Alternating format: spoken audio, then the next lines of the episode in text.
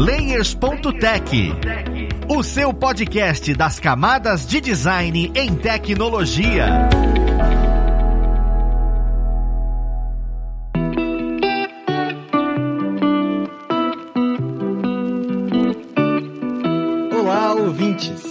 Sou o Luiz Lima, designer e professor aqui na plataforma Alura, e vamos para mais um Layers.tech, o seu podcast das camadas de design em tecnologia. Na conversa de hoje, nós vamos falar sobre um nome que está muito comum aí pela internet, para quem principalmente estuda sobre o X, que é persona. O que, que diabos é persona? O que, que é proto-persona? Como é que, que a gente faz com isso, né? E é uma coisa que está tão em voga que é importante a gente entender até que ponto a gente trata isso, lida com isso e ajuda o nosso trabalho no dia a dia. Mas vamos lá pro papo conhecer quem vai conversar com a gente sobre isso. Nós temos aqui hoje como convidada a Tuane Dias, ela que é design lead na Raia Drogazil e instrutora aqui na plataforma. Seja bem-vinda, Tuane. Oi, de novo. Gente, eu sempre adoro essa primeira parte, porque eu sempre tô muito feliz quando eu vou falar oi, eu adoro. Oi.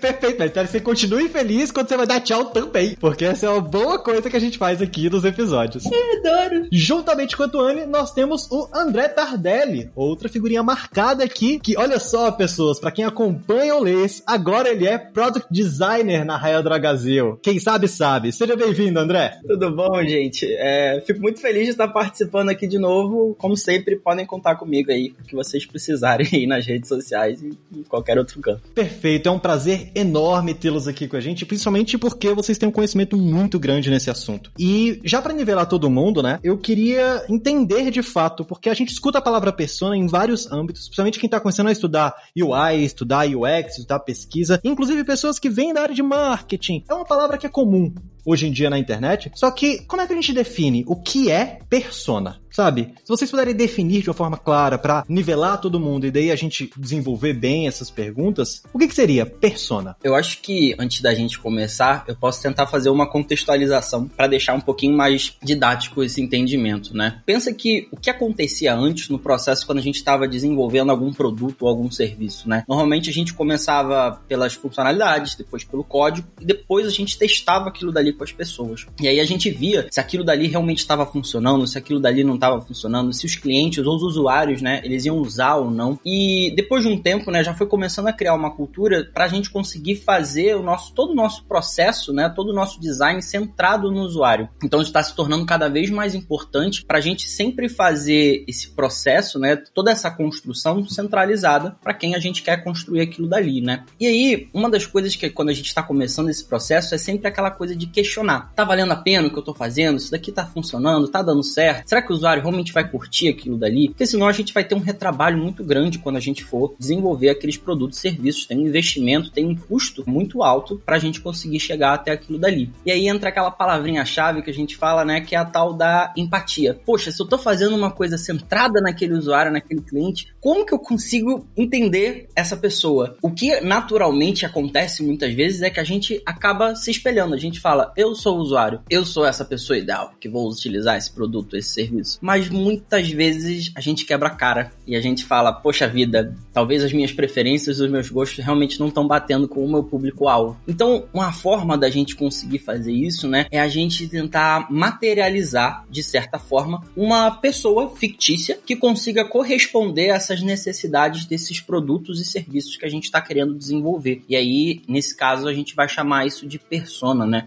Então, se você quiser uma definição formal, é uma, é um documento, né, que ele está descrevendo uma pessoa fictícia, mas que de certa forma você consegue se relacionar, se identificar com aquela pessoa que existe real, baseado em algum resultado de uma pesquisa, né, que a gente fez com usuários reais. Faz sentido? Acho que faz total sentido. Puxo também essa questão da persona ser a visualização do nosso usuário quando a gente precisa enxergá-lo de alguma forma, né? Então, quando a gente cria as personas no dia a dia, a gente pode ter essa opção mais fictícia, mas que ela vem sempre de um dado real, né? De uma, seja de uma pesquisa, seja de uma entrevista, seja de algum dado, ou ela pode também vir de uma entrevista de profundidade que a gente tem um, um, perfil, porque quando a gente vai recrutar pessoas, né, a gente busca perfis e dentro desses perfis a gente tem uma população, um agrupamento de pessoas parecidas, usuários parecidos de acordo com o nosso nível de filtro. Então, para o nosso produto, a gente consegue filtrar esses perfis e a gente consegue criar personas em cima desses perfis. E às vezes são pessoas reais, pessoas que conversaram, pessoas que têm foto, que têm sorriso, têm sonhos, sentimentos. pessoas ali que estão ali no jogo com você. Você pode trazer toda essa vivência, né? Tudo isso humano para sua persona também, se isso for agregar no projeto, se isso for agregar no produto que você tem. Então, é muito legal, assim, entender também quando que a gente tem, né? Cada tipo, quando que a gente tem uma base mais fictícia, quando que a gente precisa de uma persona mais humana, mais real, ali mais próximo. Eu acho legal porque vocês comentam sobre essa ideia de persona e foi muito profundo, deu para entender perfeitamente, muito melhor do que eu esperava, inclusive, o conceito, o que que é. E, e, eu fico pensando porque vocês falam em produto, a gente tá, a gente tá sempre muito próximo de produto digital, né? Também se aplica a outro tipo de produto? Em, em que momentos, sabe? Em quais tipos de empresa a persona existe? Ou, ou é só em empresas hoje que são as fintechs da vida, né? Ah, não, Nubank vai ter persona porque tem os clientes dele. Agora, empresas menores, se eu tô abrindo meu pequeno negócio, vale a pena eu, eu dedicar um tempo para criar persona ou, ou isso é, é mais voltado mesmo para coisas mais tecnológicas? Então, para quem é essa aplicação? Para quem é essa criação, sabe? Acho que a gente tem várias oportunidades hoje de utilizar a persona. A persona veio muito em marketing, e marketing tem muita frente de persona. Na representação de marca, na voz. A gente tem isso hoje também na parte de desenvolvimento de produtos. Em produtos, a gente tem a parte muito da utilização do usuário interagindo com o produto digital, né? Quando a gente fala produto digital, a gente tá falando aplicativo, site, algum meio digital que uma pessoa pode interagir com ela. E a gente também pode ter os serviços. Então, se a gente for pensar na Starbucks, aí a, a referência, né, de serviço que é bem relacionado ao usuário, experiência do usuário e tal, a gente tem também que fazem serviços, que utilizam serviços, que interagem com pontos de contato dentro de serviços, que também aí é um, um terceiro meio, né? Então, se a gente fosse generalizar, eu acho que toda vez vez que a gente precisa de uma representação, eu posso pôr uma persona. Hoje a gente tem esses três contextos, mas se você tiver algum contexto de um jogo, de um design digital, de qualquer coisa que você precise, você também pode utilizar uma persona. Eu gosto também muito de utilizar a dinâmica, né, da criação de uma persona como uma forma de conseguir ajudar pessoas de outros produtos, de outras empresas, de outros locais a tirar alguns vieses e alguns preconceitos que eles têm na cabeça deles. Então, por exemplo, às vezes, quando a gente está desenvolvendo algum produto ou serviço, a gente sempre acha, ah, vai ser normalmente um jovem entre 20 a 30 anos, que vai ser dentro daquela parcela demográfica ou dentro daqueles elementos, né? Porque normalmente a gente acaba se espelhando muito no nosso redor, naquela nossa bolha do que a gente está fazendo. Então, para tirar esse viés, é, é muito interessante também fazer algumas dinâmicas para fazer um processo que às vezes vem antes da persona, que a gente chama de proto-persona, né? Como se fosse um protótipo da persona. Então a gente começa a falar assim: o que, que você acha sobre aquela pessoa, sobre esse usuário ideal na sua cabeça? E aí ele vai começar a falar algumas coisas do que estiver sendo passado ali para ele, e aí a partir daí ele vai colocar ali todos os vieses dele para fora. A partir daí também é interessante, né, quando a gente trata desse assunto da, da proto-persona e posteriormente da criação da persona, porque facilita até para empresas pequenas também que estão começando a saber quem é aquele cliente, tirar um pouco daquele viés da cabeça e também fazer comunicação com outras áreas, como a Tony falou ali. Então, por exemplo, comunicação junto com o marketing, para quem que você vai realmente se comunicar, se expressar, acaba sendo bem importante. Ah, você quer fazer a persona ali para uma empresa grandona do que estiver sendo passado, né? Também dá para pensar que podem existir mais de uma persona com tipos diferentes, entendeu? E isso vai ser conforme a complexidade do seu produto e do seu serviço e quais são as áreas que você quer atacar. Então, por exemplo, é muito interessante quando a gente fala de, desses tipos. Então, pode ser uma persona que ela é um usuário essencial, mas pode também ter uma pessoa que é uma pessoa que não utiliza nada do seu produto. E a partir daí, você vai conseguir ver quais são as áreas, né, que você vai querer atacar para você conseguir pegar aquela parcela ou você conseguir converter aquilo dali para algum cliente que você vai querer passar mais para frente. Então, é muito interessante justamente para isso. Você pode ter uma persona só às vezes para você fazer ali um exercício, entender o seu cliente, tirar aqueles seus vieses, mas você também, conforme a complexidade, né, o seu produto for escalonando, você pode ter múltiplas personas de tipos diferentes para você trabalhar no que estiver sendo passado por ali. Depende muito do seu contexto.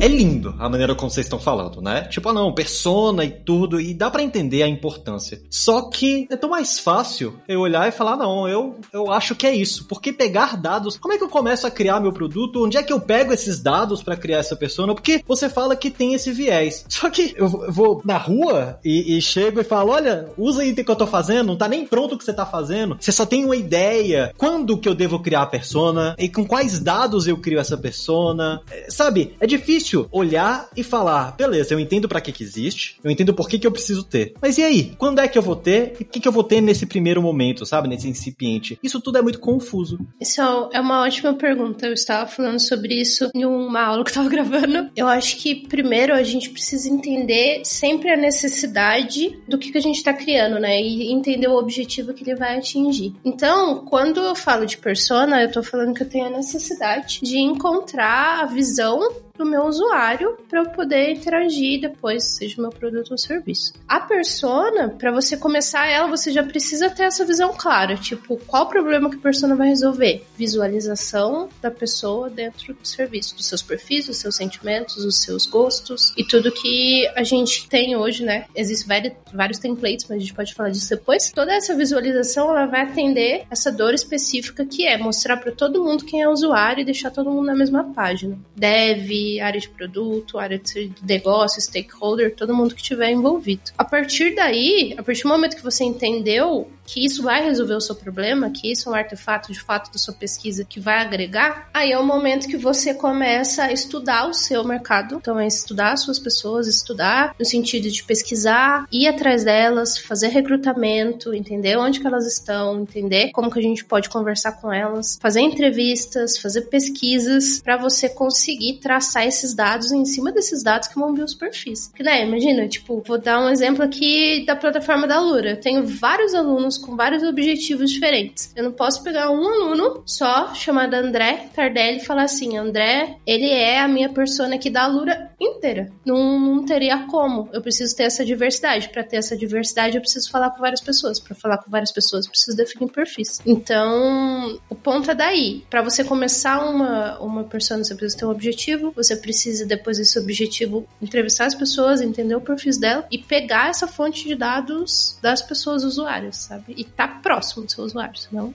então não rola que é legal também é que a gente estava falando, ah, a gente tem que pegar esse objetivo e fazer essa pesquisa. Pode passar muito na cabeça de muita gente é, o que que eu vou perguntar nessa pesquisa? O que que eu quero validar? Aí você já fica ali pensando, meu Deus, vou perguntar um monte de informação genérica que para eu conseguir pegar no que eu tô querendo passar ali. E aí, uma coisa que é muito útil também para conseguir ajudar você a ter uma orientação é você usar aquela dinâmica da proto-persona que você fez antes. Se você colocou todos os seus vieses para fora, você agora tem um momento para que você consiga validar se isso realmente faz sentido ou não. Então, se você está querendo colocar ali, por exemplo, no caso da Alura, ah, que vai ser só uma pessoa que vai conseguir abordar todos os conteúdos de todas as escolas, aí é uma boa pergunta para que você consiga validar dentro de uma pesquisa. Então, você pode colocar ali, disparar algum questionário, fazer alguma entrevista qualitativa com a pessoa para conseguir ver se isso é verdade ou não. Aí, a partir disso, né, se você for lendo alguns desses viés que você colocou, alguns deles vão bater e você vai falar, pô, eu tava certo, tá tudo beleza beleza. Outros deles você vai falar, caraca, eu tava indo pro caminho completamente errado, não tem nada a ver do que eu tô batendo nisso daqui. Então, o que é interessante quando a gente roda essa dinâmica, uma vez eu rodei com, o pessoal da própria Lura ali, com mais de 15 pessoas, assim, e era interessante porque cada uma pessoa pensava de uma forma completamente diferente, e eles falavam assim, ah, eu achava que era igual o motorista do Uber que eu conheci na semana passada, ou eu me espelhei no meu filho, que o meu filho tem, e começava a falar sobre alguns problemas, alguns objetivos que o próprio próprio filho da pessoa tinha. Então era muito interessante porque sempre vai ter um velho, nós somos humanos, a gente sempre vai ter, vai entender alguma coisa. Então a partir disso, pega algumas dessas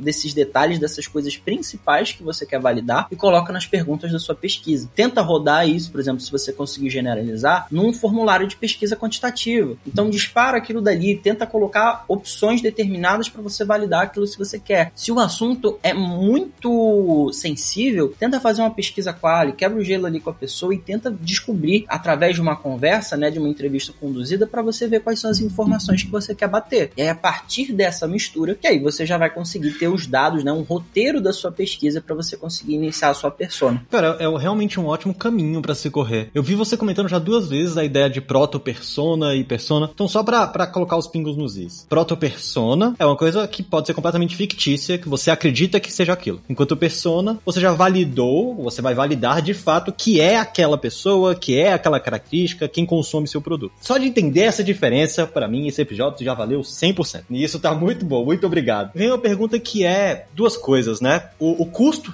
de fazer esse tipo de, de produto, né? Criar persona. Não sei se se entra também no quesito de construção que vocês precisam apresentar. Olha, o custo para criar essa persona é X para você poder fazer. Porque quando é que esse serviço é cobrado? Você faz freelancer para criar persona? Essa persona existe dentro de empresas e você faz isso a cada três meses, a cada um mês, sabe? Quando é que você vai fazer a persona? É só quando eu criei um produto. Então é importante a gente saber porque é, é uma coisa que vai ser constante. Eu preciso sempre estar trabalhando com com isso, eu faço isso uma vez na minha empresa ou uma vez no meu serviço e pronto. Durante toda a minha experiência como designer, eu nunca vi um freela só para fazer persona. Isso seria algo mágico, assim. Eu acho que o dia que eu pegar um freela só pra fazer persona, eu vou chorar de emoção. Mas geralmente a persona ela é um único artefato de todo um processo de pesquisas. Então a, a persona ela é um ponto que vai startar o perfil da pessoa que vai fazer depois um mapeamento da jornada, que depois vai fazer o fluxo de uso, que depois vai fazer as telas. Então, desse serviço, assim, de iniciar personas por freela, nunca vi. Eu já vi para mapeamento e pesquisa como um todo. Então, discovery como um todo e a persona tava lá inclusa. E sobre o dia a dia, eu acho que varia muito de maturidade de empresa, maturidade de designer também, porque tem empresas que cortam essa etapa, que seguem e que tá tudo bem, que lançam, mas se a empresa ela tem uma maturidade de designer bem maior, se ela já trabalha com processos, se ela já trabalha com pessoas que são especialistas, né, ou ex-researchers, ela já vai conseguir fazer esse fluxo muito mais com muito mais qualidade, com muito mais a, assertividade. E a necessidade, ela não vem só quando a gente está construindo algo, pode ser para renovar. Então, se eu tenho um produto hoje, um serviço, que eu quero melhorar lá o engajamento com os meus usuários, posso fazer uma pesquisa, posso fazer uma persona, posso renovar essa persona, porque às vezes o produto ele vai mudando de acordo com a necessidade do mercado. E às vezes a persona que ele mapeou lá no começo não é a mesma persona que atual. Um exemplo disso, por exemplo, é o Airbnb. Antes da pandemia, ele tinha uma persona, que era aquela persona que utilizava a casa quando ela ia viajar e tudo mais. Quando entrou a pandemia, ele viu o número de quedas no aluguel das casas, ele começou a ter uma outra persona, que é aquela persona que alugava aquelas casas barra trailer, barra container, aquelas casas diferentonas com grama e tal, que a pessoa sozinha, ela poderia ficar sozinha ou com a família dela ali, e ela poderia fugir de da cidade e ir lá para esses lugares isolados. Veja que a persona mudou, assim, não é a persona mais que tá lá em Paris e quer um lugarzinho para dormir enquanto ela vai ver a torre. É uma persona que quer fugir da, da de todo o auê da cidade para ir pro campo numa cidade onde ela tem uma possibilidade de ficar sentada na grama, assim. Do ciclo de produto, né, que a gente fala muito no, em acompanhamento do ciclo de produto, da proposta de valor das empresas, a persona ela tem que ser renovada nesse sentido também, assim sempre legal fazer essa renovação. Eu ia falar justamente disso. Tem que acompanhar também a tendência, né, e o contexto do que aquilo dali está sendo colocado. A pandemia ela é um exemplo clássico disso, de que se você não conseguisse mudar ali, ver como que o perfil da pessoa mudou, provavelmente você não ia conseguir prosperar direito com o seu negócio por ali.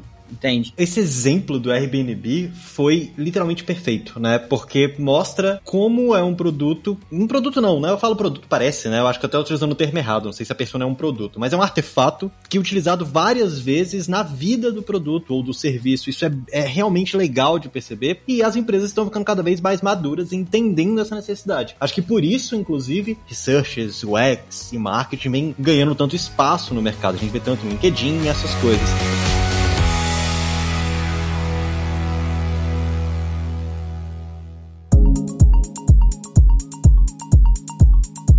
Mas beleza, entendi que é isso, sei o que eu vou fazer e colocar no papel. Como é que eu vou fazer para colocar, sabe? Existem ferramentas que me auxiliam a fazer isso. Eu sempre vou ter que utilizar material específico no papel mesmo e desenhar. Como é que a gente apresenta isso para a empresa? Como é que eu sei que tá certo a persona, inclusive, né? Porque assim, você é a pessoa que vai ter autonomia de fazer a persona e falar, ah, é isso, pronto, bateu o martelo, foi? Ou alguém tem que aprovar isso para você? Como é que é esse processo de construção? E aos poucos. Primeiro, quais ferramentas eu tenho para construir essa persona? É um específico? ou eu posso fazer em vários lugares? Ferramentas é um assunto legal, legal. Pode começar desde o lápis e o papel, bem, bem roots, até as ferramentas que a gente tem hoje de cocriação. Então, Figgen, Miro, Muro, Figma. Já vi gente criando direto no PPT porque às vezes a gente pensa assim que a persona é algo muito de designer, né? Ah, designer ali, ó, o UX vai criar persona. Na verdade, a área de negócio pode criar sem o UX. Então, quando eu era lá na lista de requisitos no passado, bem passado, a gente já tinha personas e eu nem imaginava sobre a experiência do usuário em si. Mas eu tinha o ator, a gente chamava, né? De ator. Então, já eram áreas de negócio e área de desenvolvimento de software full técnico que já criavam personas então, eu acho que é muito legal a gente tirar esse essa label, né? Tipo assim, ah, só o X-Design vai criar persona. Não, persona, ele é um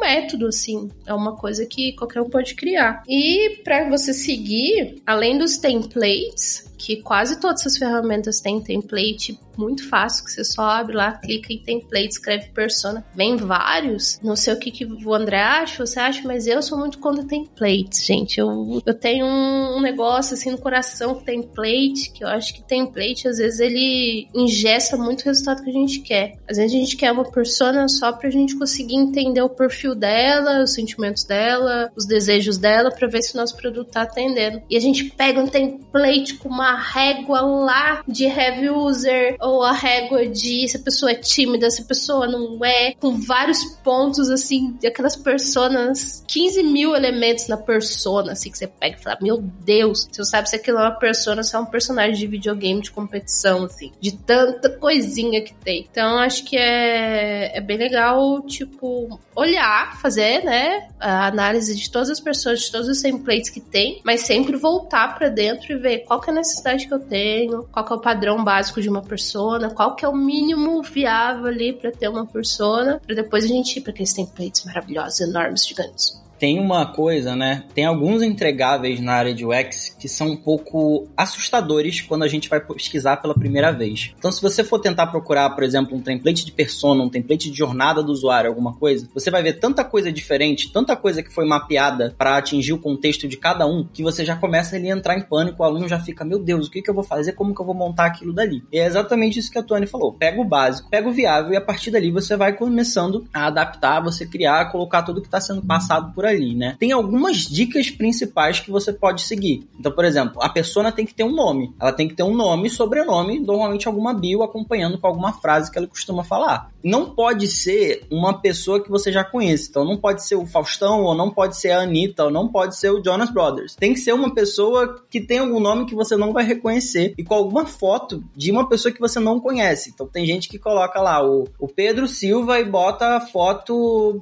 do do Celso Portioli. Você fala, cara, você não vai conseguir desassociar. E depois você vai ver que a pessoa vai começar a colocar um monte de informação parecida com o Celso Portioli, porque ele vai começar a imaginar aquilo dali. Tenta sempre colocar umas informações básicas, tipo nome, um sobrenome daquela pessoa, que seja uma coisa que você não conhece, que você não está associado com aquilo dali, uma foto de uma pessoa que você não conhece, alguns comportamentos básicos do que ela faz, coisas do tipo, ah, a vida dela gira em torno do seu aplicativo. Não, a pessoa ela tem uma vida, ela tem objetivos objetivos, ela tem coisas que ela vai querer realizar. Isso é importante também. Eu tinha muita aluna, às vezes, que quando criava, falava, ah, o sonho dessa pessoa é viajar pra Europa. Mas não tem nada a ver. Eu falei, tá ótimo, eu também quero viajar pra Europa, vai ser muito legal. E a partir daí a pessoa já começava a criar o afeto. Eu falava, tá vendo? É isso que é o mais importante. Você tá criando o afeto, o vínculo para aquela pessoa. Aí vai ter também informações demográficas básicas, onde que a pessoa estuda, onde que a pessoa trabalha, o que que ela faz. E principalmente também alguma necessidade, algum objetivo do que ela quer alcançar. Quais são os desejos dela, o que que ela tá querendo resolver. Lembrem-se que a vida da pessoa não gira em torno do seu produto ou do seu serviço. A pessoa, ela tem que ser uma pessoa que você consiga é, se identificar, que seja real. Então, a vida dela não vai ser só comprar loucamente no iFood ou pedir Uber o dia inteiro. Mas, em alguns momentos da jornada dessa pessoa, vai existir a necessidade de estar envolvido com aquele aplicativo. Esse é o básico do básico do básico. Depois disso, você pode começar a expandir isso para um leque de possibilidades que você pode colocar ali. Então,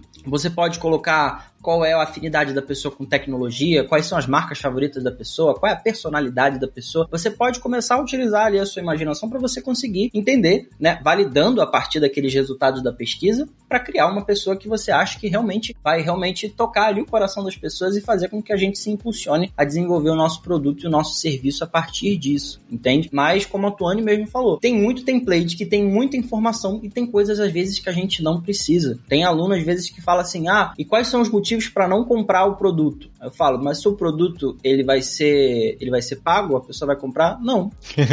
ah, entendi. Então isso não é obrigatório? Não. Você pode ir se adaptando realmente pro, pro conforme o seu contexto estiver acontecendo por ali. Mas assim, eu falei algumas das informações basiconas que normalmente sempre tem que ter, mas sempre começa a se adaptar e colocar o, os elementos de acordo com que onde você quer chegar, né? O que, que você quer levantar a partir daquilo dali. Gente, é, é perfeito vocês comentarem isso, porque realmente utilizar utilizar template para você usar informações que são completamente necessárias não faz sentido. Sempre lembrando, pessoal, que sim, a Tuane comentou que é contra templates e tal, eu acho isso completamente justo, mas é aquilo. Se vai te atrapalhar, não tem por que usar. É a mesma coisa que a gente fala, inclusive, na parte de dev, para quem vai criar site e utiliza WordPress ou Wix. Fala, se te atende, legal, mas se vai te atrapalhar, gente, não usa. Não tem sentido você usar um negócio que, que te atrapalha, sabe? Que vai ter informação que você não precisa ter você vai ter que preencher coisa do sentido de, ah, não, quem vai comprar, mas o produto é gratuito. Então não tem sentido. Gente, na vida nada se cria, nada se perde, tudo se transforma. Pega aquele template e adapta pro que você tá querendo colocar. Se vai ser razões para não comprar o produto, troca para razões para não usar o produto. Pronto, você já tem uma informação relevante que você pode colocar ali, entendeu? Só realmente tenta não seguir tudo ao pé da letra, especialmente você ali que tá começando com o UX agora, porque muitos entregáveis nesse, nessa primeira etapa,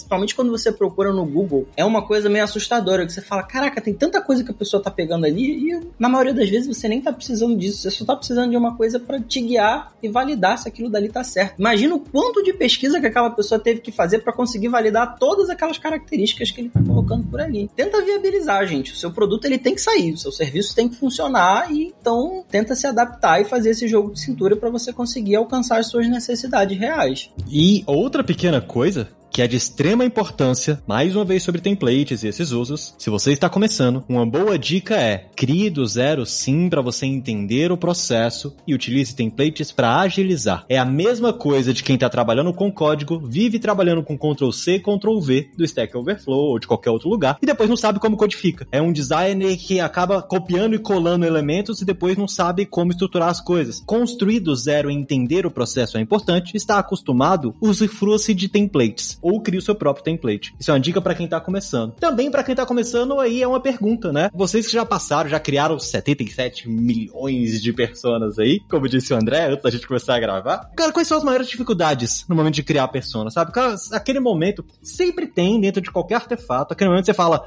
"Ah, é agora Vamos lá. Qual o momento que é mais difícil? Qual a maior dificuldade no momento que você está construindo a persona? E que a gente tem que saber que vai passar por isso? E dicas de como passar por isso? Quando a pessoa se espelha na própria persona. Ela é a própria persona. Então, ela chega lá e começa a falar todos os interesses, tudo que ela gosta, seja de dela mesma ou seja de alguma pessoa muito próxima que ela conhece. E ela joga todos os vieses dele, dela para aquela persona. Esse daí é o exemplo clássico que todos os cursos e todos os professores têm que lidar quando um aluno ou algum grupo está montando uma persona. Por isso que a dica que eu sempre dou é fazer a dinâmica da proto persona. Eu tenho muito aluno às vezes que fala: "Eu não gosto da dinâmica da proto persona, achei muito inútil. Eu falei, pô, mas você jogou todos os seus vieses fora, você externalizou tudo aquilo que você estava achando estava na sua cabeça. Especialmente quando você trabalha em grupo. Quando você trabalha em grupo ali, você tem várias pessoas que têm vários, várias ideias, vários vieses diferentes, é uma forma para que eles consigam vomitar tudo aquilo dali e a partir dali vocês conseguirem juntar para ter um roteiro dessa pesquisa. Então, assim, tenta fazer esse exercício. Se você estiver montando sozinho, toma muito cuidado. É clássico. A gente fez até agora no, no challenge de UX também várias pessoas foram criando personas com perfis parecidos dentro da própria da própria região, né, da própria bolha que eles vivem. Então, eu acho que esse é o, o, o problema clássico que está sendo passado por ali. Mas isso foi de experiência de outros cursos e outras coisas em cima disso. E acho que é esse é o principal mesmo. A maior dificuldade, eu acho que varia, né? Para mim é captar sentimento, sentimento e emoção. Porque quando você tá fazendo a entrevista, principalmente quando são as suas primeiras entrevistas, você tem que saber separar o que você pensa, do que você acha que é certo, os seus juízos de valor, né? Do que o usuário tá falando. E às vezes a gente precisa, às vezes não, sempre, né? Porque as pessoas são diferentes. A gente precisa ouvir as pessoas e trazer esses dados pra persona, porque é a representação. Trazer sentimentos, trazer emoções, trazer isso pra persona, pra mim, é o mais delicado. É aquele momento, sabe, que eu paro, respiro, dou uma ajeitadinha na cadeira e falo, vou prestar muita atenção nessa etapa aqui, suando assim, cai o suorzinho assim, pra não enviesar, não enviesar a parte de sentimento. Tipo, ah, eu achei que a pessoa tava tada nessa parte, na verdade não tava. É o jeito dela falar. Então, pra mim, quando eu tô fazendo uma persona que é muito do dado real, é isso. Mas levando em consideração que geralmente as personas são as podem vir de agrupamentos de perfis, né? Tem a mesma característica. Acho que a maior dificuldade é quando a gente coloca alguma coisa na persona que é da persona, mas o stakeholder não gosta. Aí ele olha Já assim, aconteceu. pode tirar isso daqui.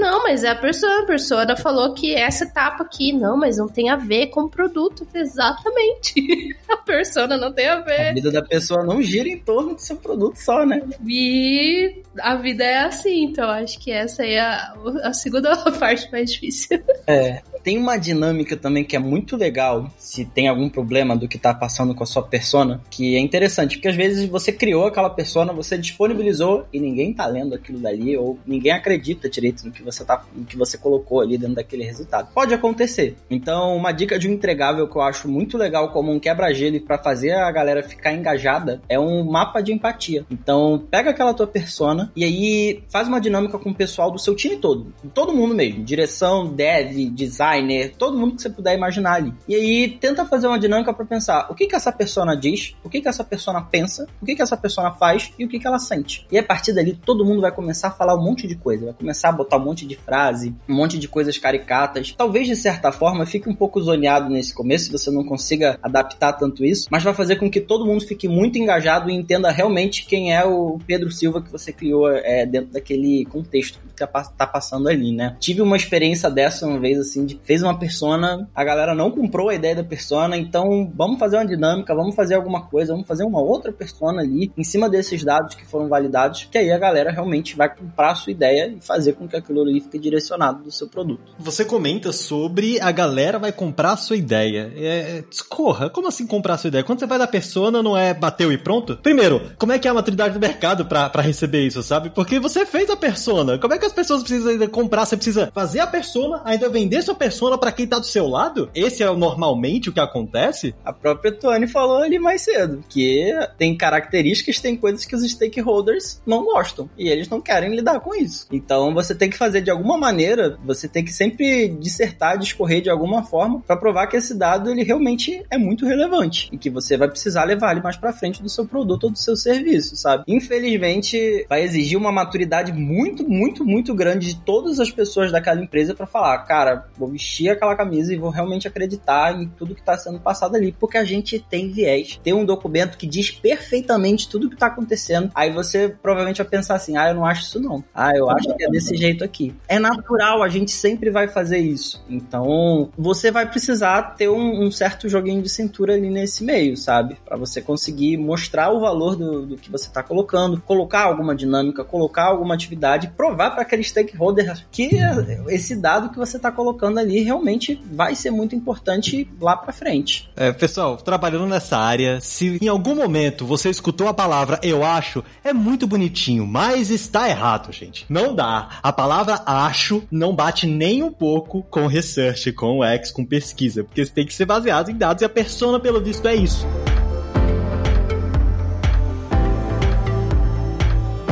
Última coisa que eu queria saber é o seguinte: às vezes a gente se sente inseguro quando vai fazer a persona a primeira vez entregar um artefato de pesquisa a primeira vez. Como é que você confirma, sabe? E sabe que aquilo tá bom? Como é que você sabe que aquilo ali tá certo? para você poder vender que aquilo ali tá correto. Quando é que vocês tiveram a sensação de estou fazendo a persona de forma correta? Quando é que vem a sensação de que tá fazendo de forma errada? Só para quem tá começando agora, para quem vai fazer sua primeira persona, saber que beleza, estou seguindo no caminho correto. Cara, eu acho que é muito parar para olhar se a persona está representando a pesquisa que você fez de alguma forma, assim. Se você parar para preencher sua persona e você não conseguir responder as perguntas que você quer, que você atribuiu, né? Seja demográfico, seja sentimento, emoção, características estratégicas e tal. Se você começar a preencher e você vê que você não está conseguindo, dá um passo para trás, faz o que a gente tinha falado antes, que é ver se todos os campos que estão ali mesmo você precisa, começa a bater com os dados da sua pesquisa. Então, cara, se tá batendo com os dados da minha pesquisa, eu tô no caminho certo. Se eu conseguir pegar uma pessoa totalmente fora da minha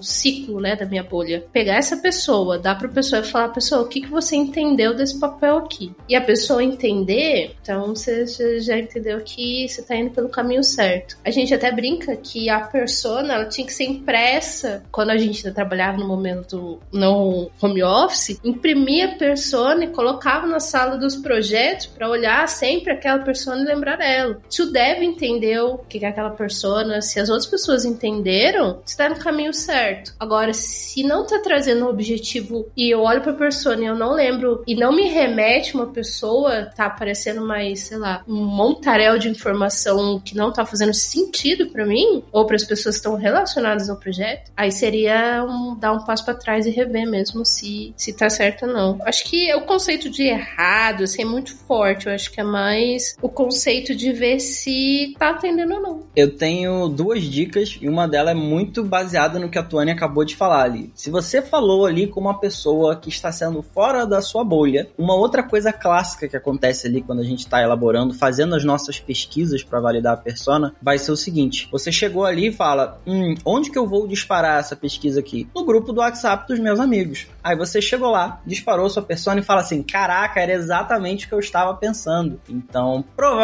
você não está indo no caminho correto se você jogou ali. Ou se você jogou em algum grupo completamente aleatório. Você abriu o Facebook, jogou no grupo dos bichinhos fofinhos quando bateu aquela bad e disparou uma pesquisa para 200 mil pessoas. E aí os seus dados vieram totalmente misturados porque você não pegou uma amostra. Você não viu onde você está querendo coletar e você não coletou de áreas que são fora ali do seu nicho. Normalmente, jogar num grupo do WhatsApp, jogar, falar ali para os seus amigos responderem, a chance é muito alta deles responderem o que você quer. Então, toda vez quando algum aluno vem e fala assim para mim: Ah, a minha pesquisa bateu completamente com o que eu estava achando. Eu, ah, é mesmo? E onde você disparou? Ah, eu tive 20 respostas que eu joguei ali no, no meu grupo do WhatsApp dos amigos. E para minha mãe e pro meu pai. Aí você já fala: opa, peraí, vamos voltar aqui pra gente conseguir entender do que a gente tá passando ali, né? Então, esse viés do que vocês estão fazendo, onde vocês vão disparar, é muito importante para validar os dados. A segunda coisa que eu gosto muito de fazer, gente, eu, eu acho que entra muito daquela ideia do, do designer em ter, né? É você aprender a cruzar dados. Quando você cruza dado, é muito bom. Você tem uma chance muito maior e muito mais interessante, complexa, né? De você conseguir ver se esses dados realmente estão fazendo sentido ou não. Então, ah, eu tô querendo pegar todas as pessoas que são do Rio de Janeiro e responderam sim ou responderam não para determinada pergunta, sim ou não. E aí, a partir dali você já consegue ter um, um cruzamento de dados para você falar, ah, então faz muito sentido. Então, dentro das pessoas que estão no Rio de Janeiro, tem mais de 50 anos e, e, e já responderam sim para aquela pergunta, a chance de ser isso daqui é muito maior ou muito menor. Então é muito legal. Tenta sempre fazer ali um, um, pouco dessa parte com visualização de dados, o que você conseguir cruzar essa informação, porque às vezes ela por si só talvez não diga muita coisa para você, mas quando você cruza,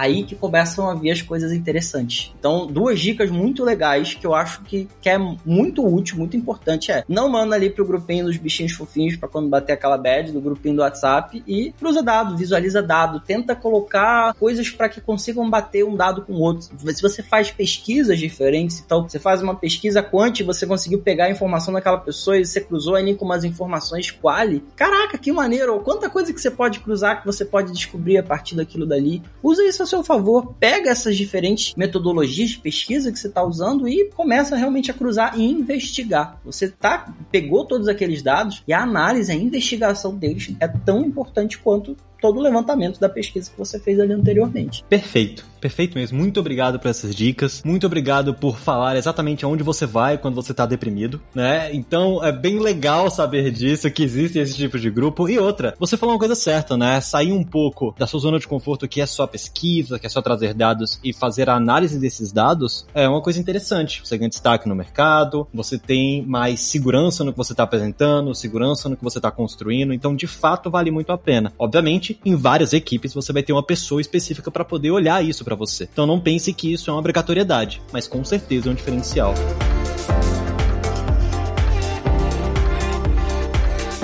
Muito obrigado mesmo pela presença de vocês, tá? Eu acho assim, foram dicas valiosíssimas para entender o que é, como fazer, por que fazer a persona. E agora é aquele velho momento onde, para quem tá escutando a gente, consiga acompanhar vocês, para poder conhecer os grupos, os bichinhos fofinhos para quando você tá deprimido, já que você pode indicar, assim como para saber um pouco mais sobre os artefatos que vocês criam, o percurso que vocês fazem. Então, Tuane, para quem quiser acompanhar você, onde é que eles conseguem te achar? LinkedIn, eu, eu adoro LinkedIn, pode me adicionar adicionar, mandar mensagem, conversar, tiver grupo de bichinhos fofinhos, pode mandar lá que eu vou, vou entrar, adoro.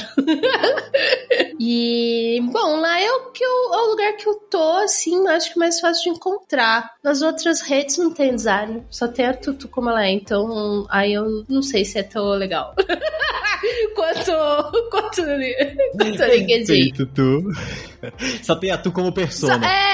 Então, nós teremos, deixaremos os links, né, na descrição do episódio. E, André, para quem quiser acompanhar, te acompanhar um pouco nas construções, onde é que eles conseguem te achar? Me acha no LinkedIn também, gente. André Tardelli, provavelmente acho que estava teu por ali. Então, a partir dali, vocês podem me mandar mensagem, podem me pentelhar, podem tirar dúvidas. Estou aqui para ajudar de qualquer forma que vocês precisarem também, tá bom? Eu esqueci de falar que eu tô nos cursos de researcher da Alura. Eu adoro falar com aluno. Então, se você está escutando esse podcast e é meu aluno, converse comigo. Perfeito, é maravilha tê-la aqui com a gente. E é isso, pessoal. O LinkedIn, pelo visto, é realmente uma rede muito usada por quem é UX. Eu vejo isso constantemente. Então aproveitem isso. E, mais uma vez, obrigado a vocês, ouvintes, que estão aqui com a gente até esse momento. Lembrando, por favor, de dar aquela sua avaliação no seu agregador favorito, que isso ajuda a difundir esse conteúdo e outras pessoas entenderem o que é uma persona, tá certo? Mas vamos ficando por aqui. Um abraço e até o próximo Layers.tech.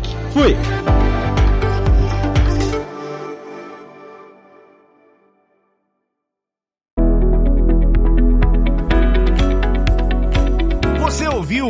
O Layers.tech, uma produção alura.com.br. Edição Radiofobia Podcast e Multimídia.